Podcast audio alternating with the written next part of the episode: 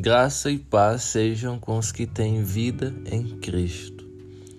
O verso-chave da mensagem de hoje está em 2 Coríntios, capítulo 5, versículo 15, que diz: E ele morreu por todos, para que os que vivem não vivam mais para si mesmos, mas para aquele que por eles morreu e ressuscitou.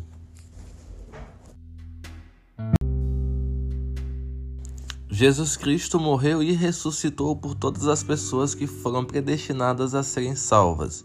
Se você hoje tem acesso à palavra de reconciliação, à Bíblia, que Deus preparou com zelo e diligência, é porque Ele teve misericórdia da sua alma e te permitiu ter acesso a Ele para que pudesse ser vivificado pelo seu Espírito e ser salvo pelo sacrifício do seu Filho.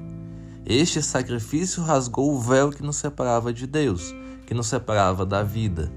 Sem Deus não há vida, só há vida em Deus. E sem Deus, o homem está morto em seus delitos e pecados, impossibilitado de viver para Deus ou de se reconciliar sozinho com Ele. Cristo morreu para dar a todos o perdão pelas suas ofensas diárias e contínuas contra o Santo.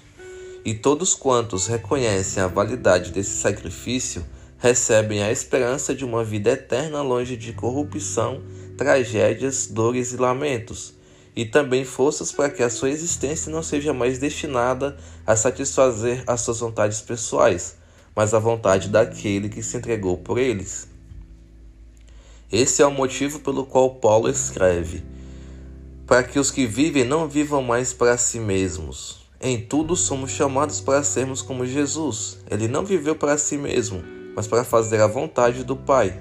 E se o reconhecemos como Senhor de nossas vidas, devemos abrir mão de nossas vontades para fazer a vontade de Jesus e viver para Ele. Se nós vivemos hoje e temos esperança em uma vida espiritual futura, é graças a Jesus. Nossa vida já não nos pertence, mas pertence a Ele. Que tal, em oração, perguntarmos com sinceridade o que Ele quer de nós, em vez de expor somente o que queremos dele?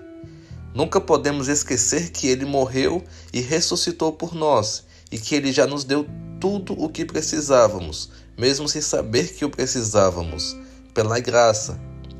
Que em nossas orações possamos nos dispor a Ele, entregando verdadeiramente nossa vida a Ele, porque, como Ele nos comprou com seu sangue, somos dele.